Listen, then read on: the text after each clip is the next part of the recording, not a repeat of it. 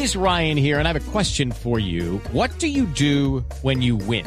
Like, are you a fist pumper? A woohooer, a hand clapper, a high fiver. I kind of like the high five, but if you want to hone in on those winning moves, check out Chumba Casino. At ChumbaCasino.com, choose from hundreds of social casino style games for your chance to redeem serious cash prizes. There are new game releases weekly, plus free daily bonuses. So don't wait. Start having the most fun ever at ChumbaCasino.com. No purchase necessary. BGW. Void were prohibited by law. See terms and conditions. 18 plus. Bueno, ¿y, y cuál es el tema de los perritos? Oiga, pues imagínese que en Moscú se hizo una investigación muy importante por eh, investigadores, por etólogos rusos que llevan mucho tiempo estudiando el comportamiento de los perros callejeros moscovitas.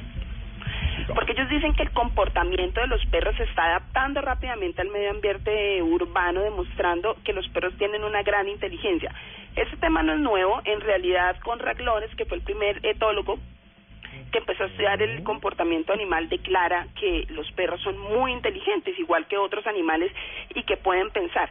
Pero aquí lo bonito de la historia es que los perros en Moscú se suben al metro, usan por lo general las mismas horas de la mañana para subir al metro, para devolverse a sus sitios y van hasta el centro de Moscú a buscar alimento, hasta las zonas más pobladas. ¿Y pagan pasaje no? Se mo- no. ¿Y solos o con su amo? Oiga, se, no, solos, se montan ¿En en, el metro absolutamente solos. O sea, el perro callejero. Ellos saben qué vagón está desocupado por horas, qué vagón está desocupado por horas. Por lo general saben que están desocupados porque van a encontrar una silla para poder dormir y a la hora, al- en el momento exacto saben en qué estación se tienen que bajar. Lo interesante de ¿ah? Por el olfato. Sí, puede ¿será que ser, Mire, dicen que puede ser por el olfato, dicen que puede ser perfectamente porque saben y conocen los nombres de las estaciones, Wow. o sea, lo que demuestra la Ah, inteligencia de los perros. Y saben leer en ruso. En ruso. Lo mucho más difícil. Como los niños que hablan ruso, Ah, imagínate. imagina un pastor alemán. Ah, en alemán ruso. y en ruso.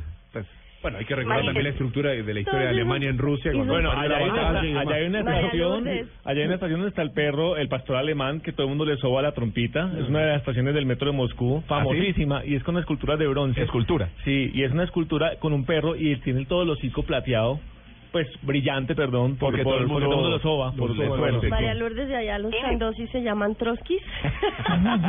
Todos se deben llamar así. Oiga, pero es es súper bonito el tema, pues porque es todo este tema de adaptación, esa capacidad, por ejemplo, de cruzar las calles, entendiendo que ustedes saben que los perros no ven sino en blanco y negro, pero ellos saben perfectamente el No, yo no momento en que tienen que pasar y el semáforo está en, en verde. Otra cosa muy interesante es que cuando ellos bajan del metro, van a buscar el sitio, por ejemplo, donde los turistas están comiendo y resulta que ellos saben perfectamente qué turista puede asustarse para soltar la comida. Entonces, se quedan mirando y saben qué turista se puede asustar, ladran durísimo y hay turistas que sueltan la comida y ellos se comen la comida del turista. toda. ¿Qué Entonces, tal? Imagínense, entonces, eso es lo interesante de esta historia de Son estos unas eh, etólogos rusos Son como las palomas. que le dan toda la, le han dado toda la vuelta pues a la investigación, llevan más de 20 años investigando estos perros, son aproximadamente 500 perros callejeros, de los cuales 20 perros tienen un comportamiento parecido, demostrando la inteligencia de los perros para todo. Incluso cuando hay gente en los parques, ellos saben perfectamente cuál es la persona que si ellos le hacen unos ojitos coquetos, entonces la van a sobar y le van a dar comidita. Todo eso lo hacen durante el día, a cierta hora ya se devuelven otra vez al metro y se devuelven para sus lugares. Y la gente ya los reconoce y ya sabe que son los perros inteligentes de Moscú. Vos, vos, vos sabés eh, que, que estaba aquí consiguiendo la, la- lo que contaba Iván, el tema de la Plaza de la Revolución allí en el metro, y habla que fue abierta en 1938, y sí, los estudiantes son los que le tocan el hocico al, al, al es perro. como de buena suerte, ¿o Es el perro sí, guarda frontera Para los exámenes de la para los exámenes de la universidad. ¿Ah, sí? el que le toque Ah, le da. sí, O sea, sí. uno no estudia ni compra libros, Por ni eso sino va ni el fosfogeno. Además, muy chistoso porque tú llegas a la bueno, ese metro es lleno de gente. Y tiene cuatro perros, Y entonces tú llegas y empiezas a ver, a buscar el hocico brillante, pues. Sí. Y es el montón de gente pasa y todo el mundo pasa ya inconscientemente Y le toca. le toca la trompita al como perro. algo natural. Pues María Lourdes, muchas gracias. Interesante la nota de los perros eh, inteligentes eh, de Rusia. Bueno, eso nos demuestra que, que son bastante más y, y yo lo tomo también por todos estos temas de maltrato animal. A veces la gente considera total. que los perros no sienten, que los perros no tienen sentimientos, que los perros no son inteligentes. Y mire las muestras que nos dan de, su inteligencia y, y de cómo se acercan a nosotros y cómo pueden hacer bastante más de lo que pensamos. Y bueno, ahí tenemos que, que acercarnos más a ellos y verlo más como lo que son. Así es, y la forma como se adaptan al contexto urbano.